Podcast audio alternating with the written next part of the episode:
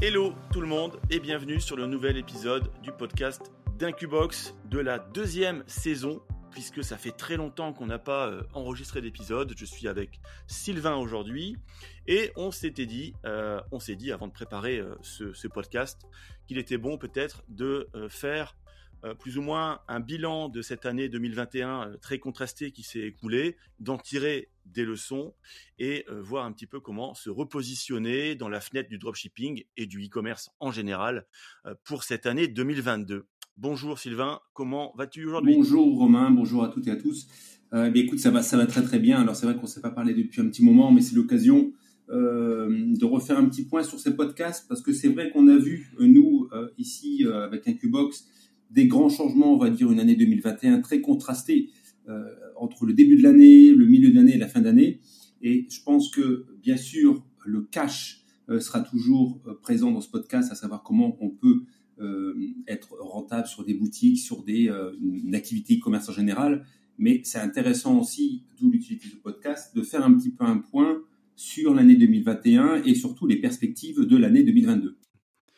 Oui, alors c'est vrai que cette année 2021 a un léger goût euh, amer euh, puisque euh, on a eu une première partie de cette première partie de l'année 2021, le premier semestre qui a été plutôt bon en termes de chiffres. On était sur encore un, confinement sur sur le marché français, donc ce confinement impliquait forcément des achats en ligne euh, importants. Et c'est vrai qu'il y a eu une bascule qui a été faite pendant la période estivale sur un Q4 qui a été vraiment très très décevant sur le e-commerce, on va dire en général, même si c'est pas le cas forcément partout, on va le voir après. mais c'est vrai que nous on le voit également chez nous, chez Incubox. Les chiffres de nos clients, les vendeurs, ont été assez mauvais. Certains même ne s'en sont pas remis.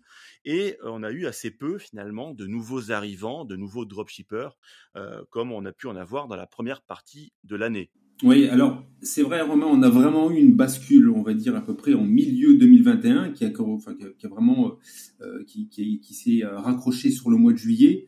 Euh, puisque la première partie de l'année a été relativement bonne, mis à part le mois de février, mais bon, c'est normal, c'est tous les ans pareil avec le nouvel an chinois, donc on a quand mm. même une, une baisse d'activité qui, qui s'explique normalement. Mais à partir de début juillet jusque la fin d'année, on l'a bien vu avec euh, les boutiques de nos clients, on a eu quand même des, des, résultats très mauvais sur certaines boutiques, tout simplement parce que le e-commerce, le, dropshipping a vraiment changé, on va dire, de, visage hein, entre, entre juillet 2021 euh, et, décembre 2021 par rapport à pas mal de paramètres qui sont venus, euh, qui sont, enfin, qui sont rentrés en jeu durant cette période et qui a, qui a, bah, qui a fait mal, qui a fait mal aux e-commerçants euh, qu'on avait à l'époque et on a bien vu le, les nouveaux, les nouveaux arrivants, on va dire chez, chez Incubox, les nouveaux clients, c'était, c'était plus le même business à partir de juillet 2021. Oui, alors c'est vrai que cette année 2021 a, a été marquée par, euh, plusieurs, euh, événements. Il y a plusieurs critères à prendre en compte qui fait que c'est, venu un petit peu perturber cette stabilité apparente du e-commerce, hein, euh, apparente puisque c'est vrai que c'est un, une activité qui est en constante mutation. Euh, mais c'est vrai que le Covid, qui a déjà impacté énormément l'année 2020, plutôt positivement, euh, dans, les, dans les ventes, puisque les gens étaient vraiment euh, bloqués chez eux de manière tout à fait stricte. Euh, donc, ils n'avaient pas eu le choix, effectivement, que de se reporter sur la vente en ligne. Et les gens, avec l'ennui, etc., achetaient n'importe quoi. Et c'est vrai que ça a boosté le e-commerce. par contre, sur l'année 2021, ça l'a plutôt perturbé. C'est-à-dire qu'à partir du mois de juin, juillet, quand les, les confinements les, se sont terminés, quand les, les restaurants ont ouvert, les bars, etc., les gens ont pris vraiment plaisir à repartir aussi en ville. Euh, moi, je le vois. Donc, bon, moi, je suis ici euh, à Lille, hein, dans le nord de la France, euh, et je l'ai vu à partir donc de, de l'été. les rues ne désemplissaient pas, les magasins physiques ne désemplissaient pas. Je pense qu'il y a eu aussi un mouvement, peut-être, comment dire, de soutien envers les commerçants qui ont été, bah, qui ont été malmenés hein, quand même par, par le Covid, et qui ont eu des mois de fermeture un, un, ras-le-bol également des, des, personnes qui n'en pouvaient plus d'être chez elles. Tout à fait. Voilà le plaisir, le plaisir des, des, des beaux jours retrouvés, de, de liberté, enfin bon, relative encore à ce moment-là à l'époque. Euh, mais mais c'est vrai que le Covid, moi je l'ai bien vu de toute façon sur le e-commerce physique, puisque euh, moi qui ai travaillé dans, dans, dans le prêt-à-porter haut de gamme, on avait tous les ans entre les collections et les productions donc des, des, des données qui étaient relativement stables, même avec le Covid, même si c'est un peu baissé euh, en, en, 2020, les, les, les chiffres ont relativement été stables. Par contre, euh, eh bien, j'ai su que l'année 2022, c'est-à-dire début 2022, les chiffres de production qu'on avait sur des productions comme comme Lacoste, Façonnable ou Eden Park par exemple, ont carrément été multipliés par deux. Hein, donc c'est ce qui prouve bien que les achats en boutique se sont faits à cette période, ce qui prouve bien que les gens on a eu, on a eu un peu marre là justement de tous ces confinements à répétition en France et que le commerce physique a, vraiment trouvé un regain euh, de forme euh, à partir du, milieu d'année et surtout, surtout en fin d'année, puisque les, les, chiffres, nous, sur le Q4 en dropshipping, commerce pur, euh, qu'on a vécu en 2021, ont été quand même exceptionnels. Alors clairement, mais il n'y a pas eu que ça non plus. Hein. Souviens-toi, Sylvain, il y a eu aussi le problème lié à, à l'IOSS, l'arrivée de l'IOSS qui concernait donc directement les vendeurs donc ce, ce, cet IOSS qui a été euh, qui est arrivé en application euh, au mois de juillet, début juillet. Donc c'est vrai qu'il y avait une période d'incertitude puisque personne n'y comprenait rien dans le mode d'application de cette nouvelle règle sur la TVA. Euh, sur même nous, je dirais, on a mis au moins un mois ou deux pour pouvoir vraiment comprendre les tenants, les aboutissants, les transporteurs, même en très Chine. Compliqué, très compliqué.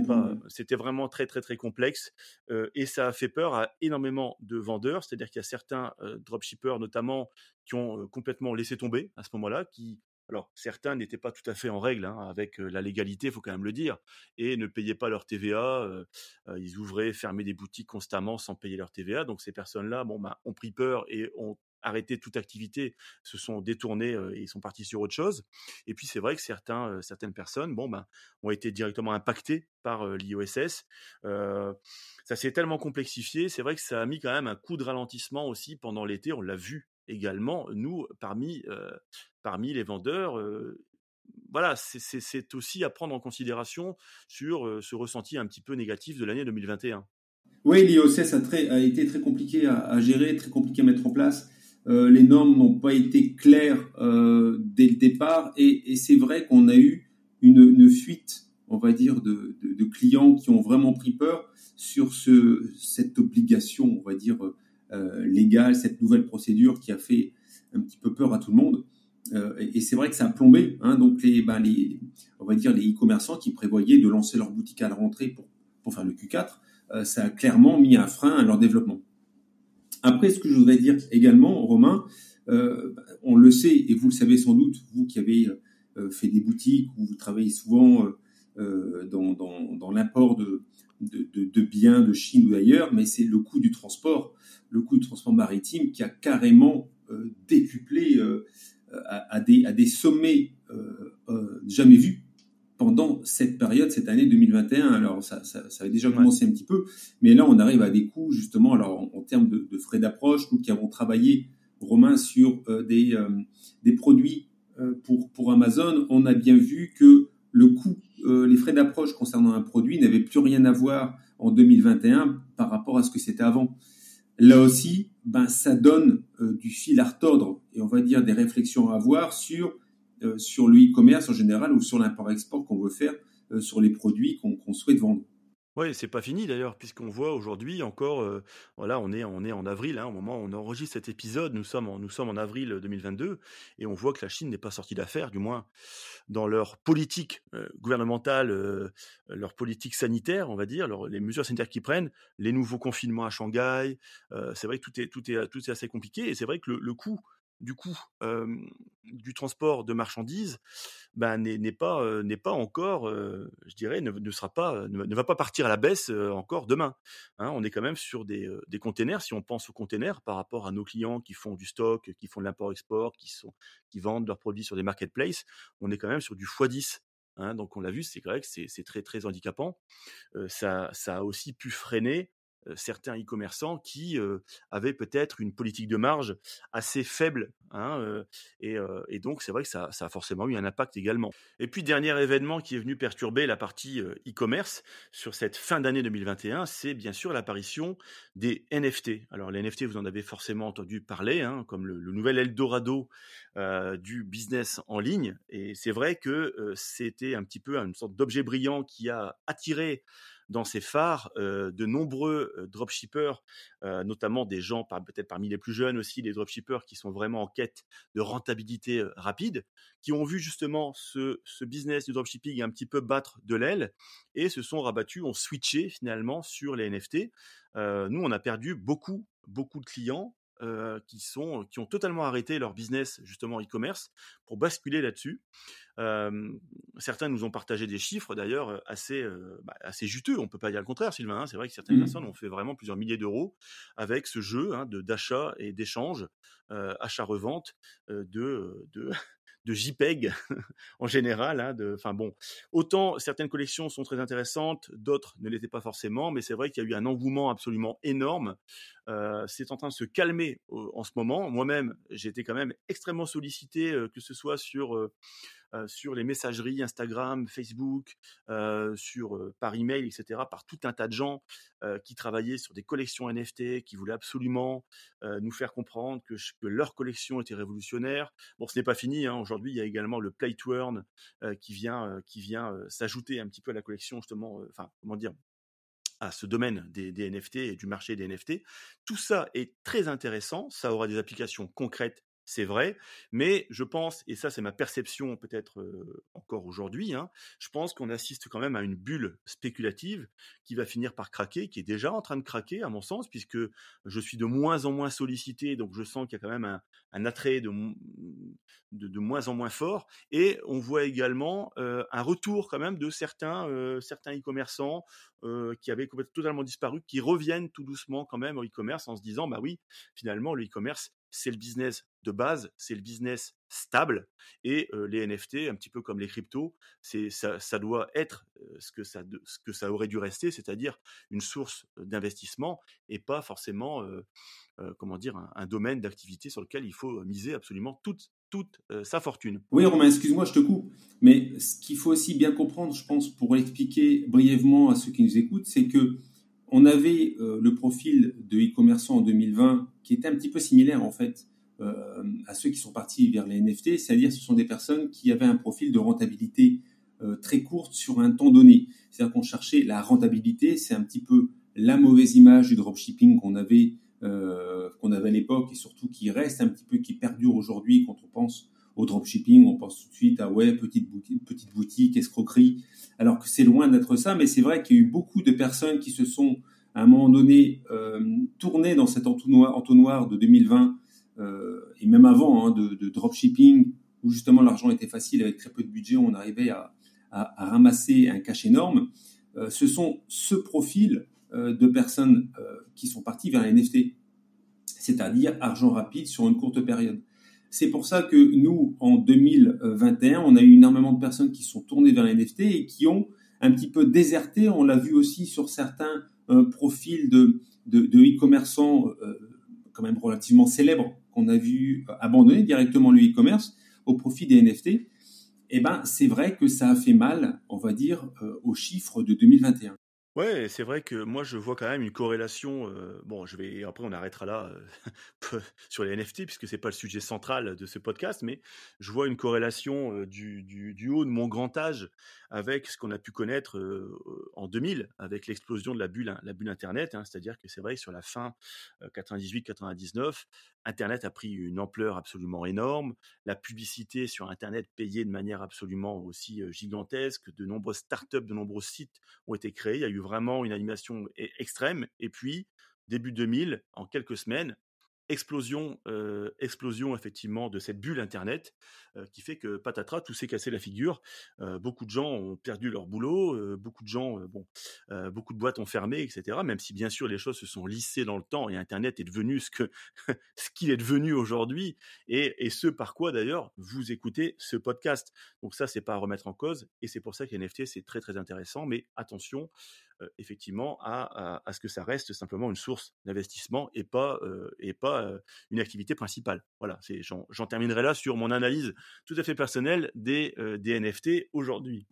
D'ailleurs, on a été amené aussi, Sylvain, à être, euh, travailler euh, indirectement sur les NFT, puisque on a eu, euh, on a été démarché aussi par des personnes hein, qui voulaient investir plusieurs milliers d'euros pour faire la promotion effectivement de, collections. On, continue de l'être. Alors c'est vrai que c'est le profil de client un, petit peu particulier puisque on se méfie aussi du NFT, ça, peut aller très très haut et très très bas. donc c'est vrai que c'est très volatile comme marché. C'est en termes d'investissement temps euh, travailler, euh, c'est un petit peu sensible aussi, puisqu'il ne s'agit pas non plus de travailler longtemps euh, sur des projets qui justement demandent une, enfin, on va dire une rentabilité directement. Hein. Donc, c'est un marché qui est pas facile à travailler de notre côté.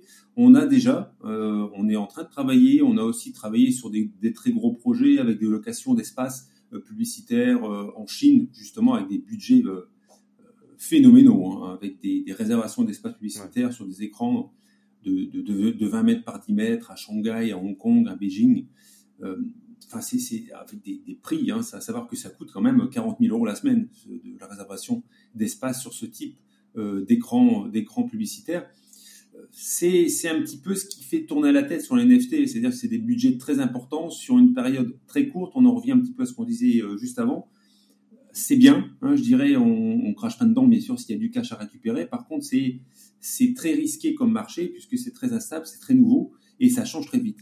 C'est ultra volatile. Alors bien sûr, euh, tout ceci, c'est notre propre interprétation euh, du, euh, des résultats qui sont décevants, hein, pour pas dire catastrophiques sur la, vraiment sur le, sur le Q4, notamment sur le dropshipping et le e-commerce en général. Mais Rappelons quand même que l'année 2021 a été malgré tout une nouvelle année record pour le e-commerce dans son ensemble, puisque on a consulté le, rapport de la FEVAD qui est sorti en février. Alors pour rappel, la FEVAD, c'est la Fédération pour l'e-commerce et la vente en ligne.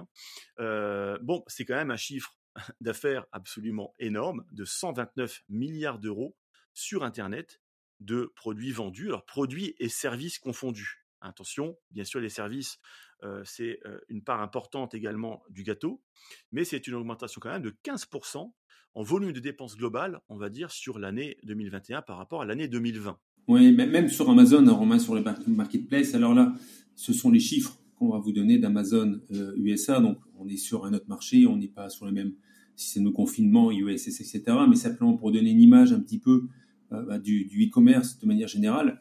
Euh, à savoir que Amazon, l'année dernière, en 2021, ils ont connu le week-end du Black Friday le plus rentable de leur histoire, hein, avec une vente nette, euh, des ventes nettes, pardon, qui ont augmenté de, de quasiment 10% hein, pour atteindre plus de 137 milliards de dollars. Bah, c'est quand même des, des chiffres qui, qui, font tourner la tête. Ça donne clairement le tournis.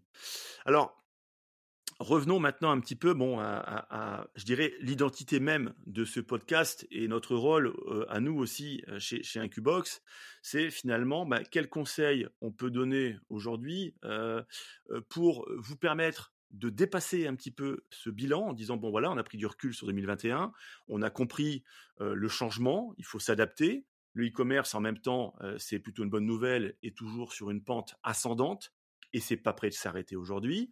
Donc grosso modo, quelles sont les nouvelles stratégies à appliquer pour continuer d'être rentable et puis pour continuer à faire du cash, tout simplement, en e-commerce? L'origine de ce podcast, c'est aussi de vous donner des conseils de manière à pouvoir réussir à pouvoir monter votre, votre boutique dropshipping ou si vous vous lancez ou alors si vous voulez vous développer, à savoir quelles sont les stratégies, nos conseils d'Incubox pour réussir cette année 2022 par rapport à tout ce qu'on vous a expliqué sur la situation de 2021.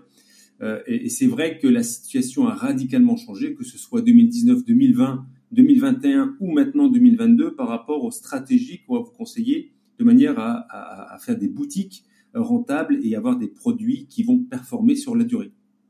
D'ailleurs, je pense que, euh, Romain, je vais, je vais t'essayer d'expliquer après, mais la nouvelle stratégie qu'on vous conseillera à partir de 2022 par rapport à ce qu'on a vécu, c'est bien sûr la durée. Hein. on est sur quand même des, des, conseils de stratégie qui sont beaucoup moins sur du coup de poing, comme on a pu le voir euh, dans les débuts du dropshipping ou les années précédentes.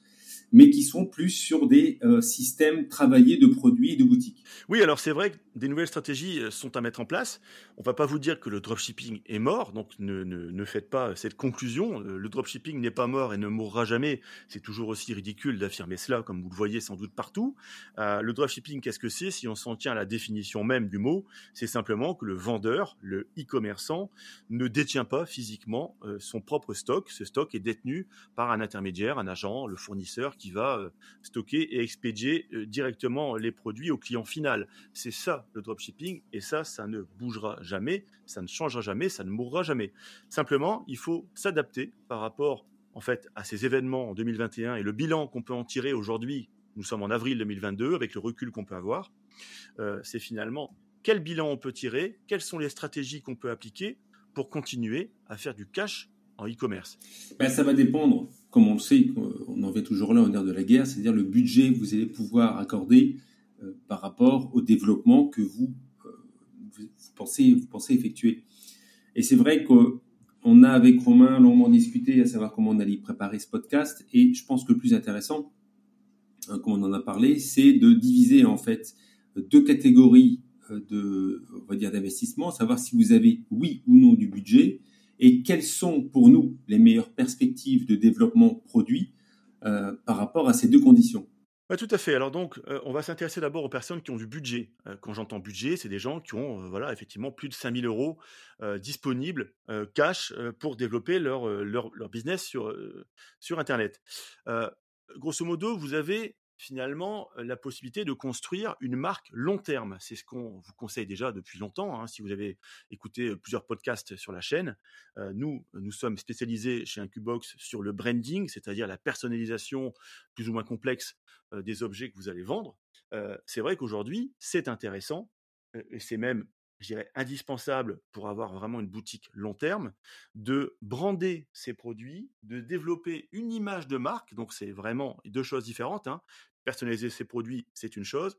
Création de marque, c'est-à-dire créer une identité autour de la marque, un univers, savoir à qui on s'adresse, euh, comment on va s'adresser à ces personnes, et donc avoir un produit qui soit euh, le plus abouti possible, le plus personnalisé le plus unique Ça, c'est tout à fait, tout à fait possible. Alors, c'est vrai qu'il y a des personnes qui ont déjà de l'expérience, qui vont pouvoir le faire d'elles-mêmes en contactant directement des agents, des agents chinois, en contactant directement des fournisseurs via Alibaba, etc. C'est assez complexe donc c'est pour ça qu'il faut vraiment avoir de l'expérience, puisqu'il y a tout un tas de paramètres à prendre en compte, notamment les normes, les certifications, savoir exactement ce que vous vendez, à qui vous le vendez.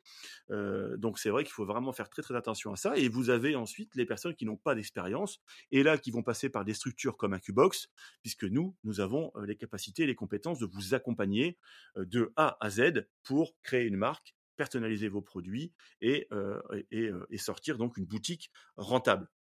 Et pour les gens qui ont du budget aussi, il y a une deuxième option euh, qui reste vraiment de l'ordre du dropshipping sans forcément faire du branding, euh, puisque le branding est adapté euh, pour plutôt des monoproduits ou alors une gamme extrêmement restreinte de produits, sinon ça va vous coûter vraiment très très très cher. c'est de partir également sur une stratégie beaucoup plus axée sur le SEO avec une boutique multi-produits, multi-références. Hein, vous pouvez aller jusqu'à plusieurs centaines de produits sur une niche très particulière et sur laquelle vous allez vraiment créer un contenu SEO. Donc, vous allez en fait simplement vous adresser à des gens qui vont chercher ce produit et vous allez leur proposer une multitude de référence. Et là, ça peut être encore une stratégie dropshipping, c'est-à-dire que vous n'êtes pas obligé d'avoir les stocks. Vous pouvez très bien fonctionner avec un agent, par exemple, ou même commander certains produits sur AliExpress, pourquoi pas, puisque vous allez avoir une multitude, une multitude de produits à proposer à vos clients. Alors pourquoi ça s'adresse à des gens qui ont du budget? Parce que malgré tout, c'est un très gros chantier. Ce genre de boutique se monte d'ailleurs principalement sur WordPress. Hein. Vous pouvez le faire sur Shopify, c'est pas forcément recommandé. WooCommerce est, est, plus adapté, ou alors des solutions plus importantes, enfin encore plus complexes comme Magento par exemple ou PrestaShop.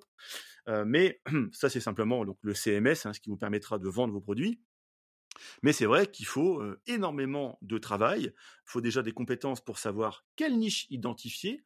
C'est-à-dire quel volume de recherche en termes de mots-clés euh, et euh, comment dire votre produit va attirer sur, le, sur, sur Internet, comment vous placez par rapport à la concurrence? Donc il faut déjà être capable, avoir ces compétences de, de, de savoir quel produit choisir, quelle niche choisir. Et puis ensuite, il y a la rédaction de plusieurs centaines de fiches de produits, le travail sur les photos, et puis le travail sur le SEO, sur le contenu, pourquoi pas créer un blog, etc. etc. Donc c'est un très très gros travail que vous ne pouvez pas faire tout seul.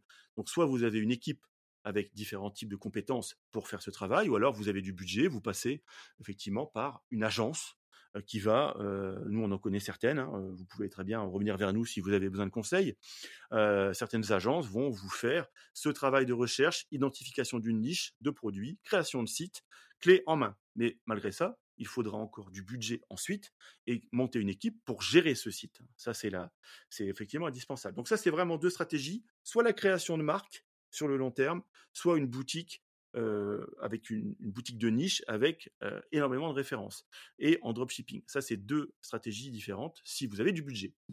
À savoir, Romain, aussi que de l'autre côté du miroir, puisque ici en production, moi j'y suis, il faut avoir du budget également quand on est sur ce, type de boutique, puisque sachant que vous avez énormément de produits à sourcer, c'est pas avec un seul agent unique que vous allez pouvoir y arriver. Donc il faut aussi beaucoup d'agents derrière pour pouvoir alimenter comme on le sait, hein, ce sont des produits qui s'achètent une, deux, trois pièces, donc énormément de commandes de pièces unitaires qui sont très difficilement gérables pour, pour un agent, euh, que ce soit nous ou un autre. Hein. C'est pour ça qu'il faut bien penser, comme tu le dis Romain, sur la, façon de préparer euh, ça ou ces boutiques ou ces produits euh, au départ, c'est-à-dire vraiment sur, sur, le, sur la présentation de, sa boutique, mais aussi sur le backstore, c'est-à-dire qui va vous fournir ces produits et comment vous allez vous organiser, puisqu'avec un seul agent, euh, ça sera quasiment impossible de regrouper tous les produits. Donc c'est vraiment une grosse équipe qu'il faut mettre en place et un suivi. Un gros suivi logistique, c'est clair. Alors maintenant, pour les personnes qui n'ont pas de budget, qui nous écoutent, ou alors donc seulement quelques centaines d'euros, il y a encore là aussi des solutions, mais on n'est plus du tout sur des solutions de rentabilité immédiate, comme on a pu le connaître à l'époque des grandes heures du dropshipping, c'est-à-dire des, boutiques qui étaient montées en quelques heures ou alors en quelques jours, et une rentabilité qui explosait sur ce qu'on appelle des produits winners, avec de la publicité sur Facebook, et des résultats qui étaient souvent, souvent très très importants en très peu de temps. Ça, honnêtement, c'est terminé. Donc pour les personnes qui ont vraiment peu de budget, vous pouvez tenter encore de faire du dropshipping classique, hein, c'est-à-dire effectivement sur des produits qui ne sont pas brandés, qui sont achetés sur AliExpress. bon, ça peut vous permettre aussi de faire des tests. Hein, pour... Ça sera devenu très limité. Hein. on en voit, on voit quasiment plus de toute façon des clients avec ce type de profil. Non. c'est, même on conseille plus trop, puisqu'en général on a soit à faire ce qui devient de plus en plus rare à des débutants qui, qui s'essaient un petit peu dropshipping, mais malheureusement qui se cassent assez vite la figure, puisque bah, on se rend compte hein, qu'on peut plus se caler comme avant sur Facebook ou autre, donc on se fait euh, euh, très rapidement blacklister, bloquer, ou alors euh, en réserve sur PayPal. Enfin, ça, ça tourne malheureusement assez rapidement à l'autre boudin. donc c'est pas c'est pas la meilleure des méthodes, mais ça reste malgré tout une méthode assez facile d'accès sur, euh, sur une rentabilité, mais qui se fera beaucoup plus lentement qu'à l'époque. Beaucoup plus lente et euh, également euh, beaucoup, beaucoup plus instable.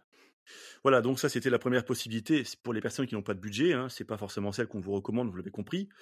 et puis la deuxième possibilité qui est plus intéressante, c'est également de partir sur une stratégie totalement orientée SEO. Donc vous n'avez pas à chercher un produit winner. Hein, donc, oubliez cette histoire de produit winner. Il faut vraiment, faut vraiment arrêter effectivement de, vouloir toujours chercher le nouveau produit à la mode, le nouveau produit tendance. Dites-vous bien que si vous trouvez un produit winner, vous ne serez pas le, vous ne serez pas le premier, vous ne serez sans doute pas le seul à, vouloir le commercialiser. Et donc, vous, avez, vous allez faire face à une concurrence assez importante. Et puis même, de toute façon, le produit, voilà, excuse-moi Romain, mais le produit winner tel qu'on le pensait il y a, il y a 3-4 ans de ça, euh, même encore 2 ans, ce n'est plus le produit winner d'aujourd'hui. Hein. C'est vrai qu'un produit winner, il y a, il y a 2-3 ans, on pouvait faire énormément d'argent sur très peu de temps euh, en étant très vite copié. Donc on, on essayait d'engranger le maximum de profit euh, en scalant très fort, ce qui n'est plus du tout d'actualité au jour d'aujourd'hui. Clairement, clairement, mais clairement, effectivement, c'est plus du tout d'actualité. Et c'est vrai que faut dire aussi que les gens ont commencé à prendre l'habitude aussi d'acheter des produits sur AliExpress de plus en plus. Euh, ces produits winners se trouvent également aujourd'hui sur des marketplaces. Ça devient un peu plus difficile euh, de vendre vraiment ce qu'on appelle un produit winner. Donc, nous, ce qu'on vous conseille, c'est de partir plutôt sur, vous orienter plutôt sur un produit euh, pratique, un produit qui rend des services, un produit utile. Alors ça, c'est pas la première fois qu'on vous le conseille, mais toujours en privilégiant effectivement donc certains critères c'est-à-dire un produit qui coûte pas trop cher à l'achat, sur lequel vous pouvez euh, faire appliquer un prix de vente avec une valeur ajoutée quand même assez assez importante hein, pour faire du x3, du x4, du x5 en termes de marge. Un produit qui n'est pas trop lourd non plus, puisqu'on vous a dit tout à l'heure que les, coûts de transport ont beaucoup augmenté, donc ça permet aussi de minimiser, d'optimiser plutôt les, les euh, le coût de shipping, euh, et également, bien sûr, de cibler, on va dire, une catégorie de produits sur laquelle vous allez pouvoir pouvoir produire un contenu SEO dense. Euh, je m'explique. Si vous partez par exemple sur la catégorie des animaux, hein, des chiens, des chats, vous savez que c'est une catégorie parmi les catégories reines du e-commerce, puisqu'il y a énormément de gens qui possèdent des animaux. Euh, c'est pas un produit saisonnier, hein, les produits en général, en général, les produits pour animaux, c'est pas forcément saisonnier. Euh, on vous conseille également, par exemple, les boutiques liées à l'univers des enfants, notamment les bébés. Euh, on peut prendre un exemple, hein, Sylvain, si on prend par exemple les couches jetables, euh, bah ça c'est un produit qui est intéressant, les couches jetables, puisqu'on est quand même sur un produit à la fois euh, éco-responsable, donc dans l'air du temps par rapport à l'environnement. On a bien vu on a, on a, on a, on a les élections qui viennent de se dérouler. Là, le premier tour, on a bien vu que l'importance des questions environnementales est quand même au centre des préoccupations des Français. Donc, cet aspect éco-responsable est intéressant. On est sur des produits qui coûtent pas très cher à l'achat, qui peuvent se vendre assez cher.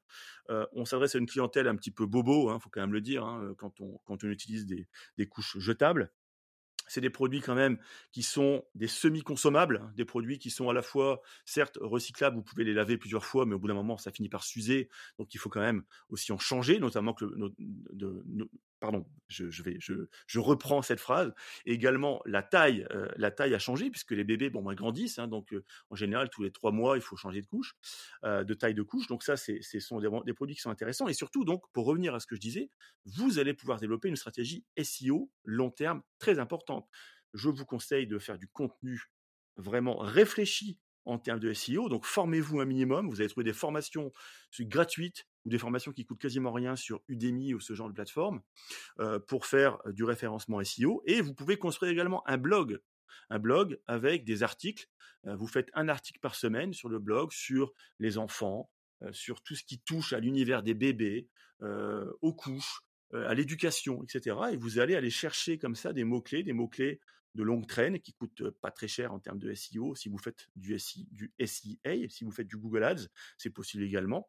Et vous n'utilisez Facebook que pour du retargeting, ce qui fait que vous allez limiter vraiment les coûts d'acquisition. Et sur le long terme, vous allez faire des ventes automatiques comme ça tous les jours au bout de quelques mois. Mais c'est vrai que c'est une, c'est une stratégie qui est beaucoup moins dans l'immédiateté que la stratégie dropshipping telle qu'on a pu connaître avant. Oui, bah, de toute façon, c'est pas nouveau quand même ces, ces boutiques euh, SEO sur la durée. Non, bien sûr. Alors c'est vrai, Sylvain, c'est pas nouveau. Le SEO, euh, la stratégie SEO, SEA, c'est même plutôt la base, je dirais. Mais euh, voilà, back to basic, retour aux bases.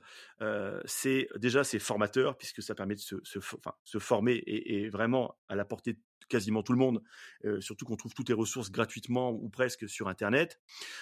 Et c'est très intéressant surtout sur le long terme, c'est-à-dire que les efforts d'aujourd'hui, puisque ça va vous demander du travail, de la régularité pour produire des articles, produire du contenu, animer effectivement ce site et aller chercher toujours plus de mots-clés euh, pour, euh, ou alors même des, backlinks, hein, aussi des liens qui vont aller rediriger sur votre boutique. Donc ça, c'est tout ça, c'est beaucoup de travail. Euh, mais c'est vrai, sur le long terme, c'est très payant puisque vous allez non seulement assurer des ventes. Le travail d'aujourd'hui va vous assurer des ventes demain et la valeur de votre boutique à la revente, par exemple, va également beaucoup grimper. donc c'est ce qui paraît être le plus rentable à moyen long terme aujourd'hui est le plus solide pour éviter aussi les problèmes de blocage notamment. Et ça vous permet surtout de ne pas taper tellement dans la trésorerie. Vous n'allez pas devoir investir des sommes folles pour acheter des stocks importants de produits. Vous pouvez très bien continuer en dropshipping, soit passer vos commandes à chaque vente avec un agent, on vous conseille quand même, ou alors faire un mini stock vraiment symbolique pour accélérer les délais de livraison, ce qu'on peut également vous conseiller. Euh, mais c'est vraiment la meilleure façon de faire du e-commerce en 2022 aujourd'hui si vous n'avez pas de budget. Je dirais même c'est presque la seule façon rentable sur le long terme de euh, d'opérer. Alors, je te poserai la question, Romain. Donc, si on part sur ce type de, fonctionnement de boutique SEO, alors soit monoproduit avec construction de blog autour, ou alors multiproduit avec euh, un catalogue très important, à partir de quand tu estimes que tout ça peut être rentable Parce que c'est quand même, on va pas non plus passer six mois avant de, de commencer à, sortir le cash, on va dire, de la boutique et de pouvoir performer. Pour toi, le, le rapport temps euh, cash rentré, il se situe autour de combien de temps? Oui, c'est vrai que sur une stratégie SEO, on est quand même parti pour plusieurs mois. Il hein, ne faut pas se, faut pas se le cacher. Euh, c'est pour ça que je conseillerais euh, aussi d'avoir en tête de ne pas forcément s'arrêter à une seule boutique si vous faites par exemple d'une boutique monoproduit, hein, si je reprends l'exemple des couches, des couches jetables, bon, vous faites voilà une boutique centrée sur ce produit, vous pouvez très bien rajouter deux trois upsells, euh, pourquoi pas. Euh, mais euh, je vous conseille d'en développer plusieurs des boutiques comme ça, puisque vous ne serez pas impacté beaucoup en termes de trésorerie, étant donné que vous allez fonctionner en dropshipping classique, sans forcément faire de stock ou alors très peu. mais c'est vrai qu'il faut compter quand même quelques mois. Aujourd'hui, nous sommes en avril.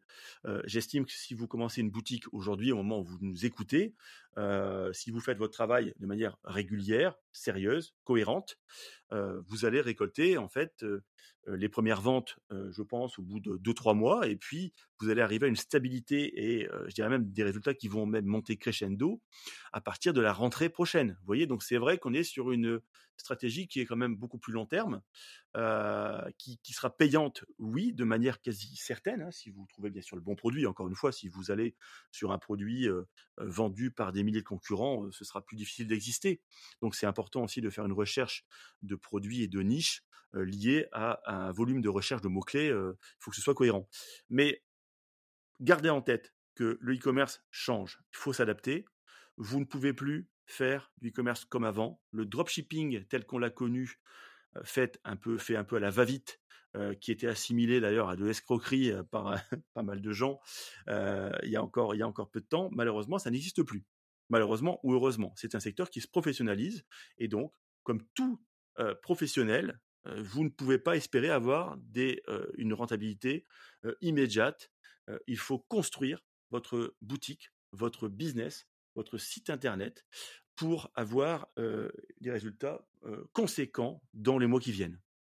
En tout cas, n'hésitez pas à nous contacter. Vous n'êtes pas tout seul pour créer votre boutique, pour sourcer votre produit. Il faut savoir qu'avec un Qbox, on a aidé plus de 450 e-commerçants à trouver, à développer, à brander leurs produits. On a autour de nous un écosystème relativement important maintenant avec des personnes qui sont, qui sont devenues des amis, qui nous ont aussi euh, ben, aider euh, et vice versa sur la préparation, sur l'aide de clients qu'on pouvait avoir ensemble. Et pour, ce sera avec grand plaisir si jamais on peut vous aider. Oui, n'hésitez pas à nous euh, appeler, à nous contacter. Vous pouvez nous retrouver sur le site incubox.com et nous étudierons ensemble, bien sûr, votre candidature pour voir si on peut vous aider à développer votre business et vous permettre d'avancer et de devenir enfin un commerçant, un e-commerçant rentable. Voilà, sur ce, j'espère que ce podcast vous a plu, ce bilan 2021 et euh, ses projections sur l'année 2022 et les nouvelles stratégies.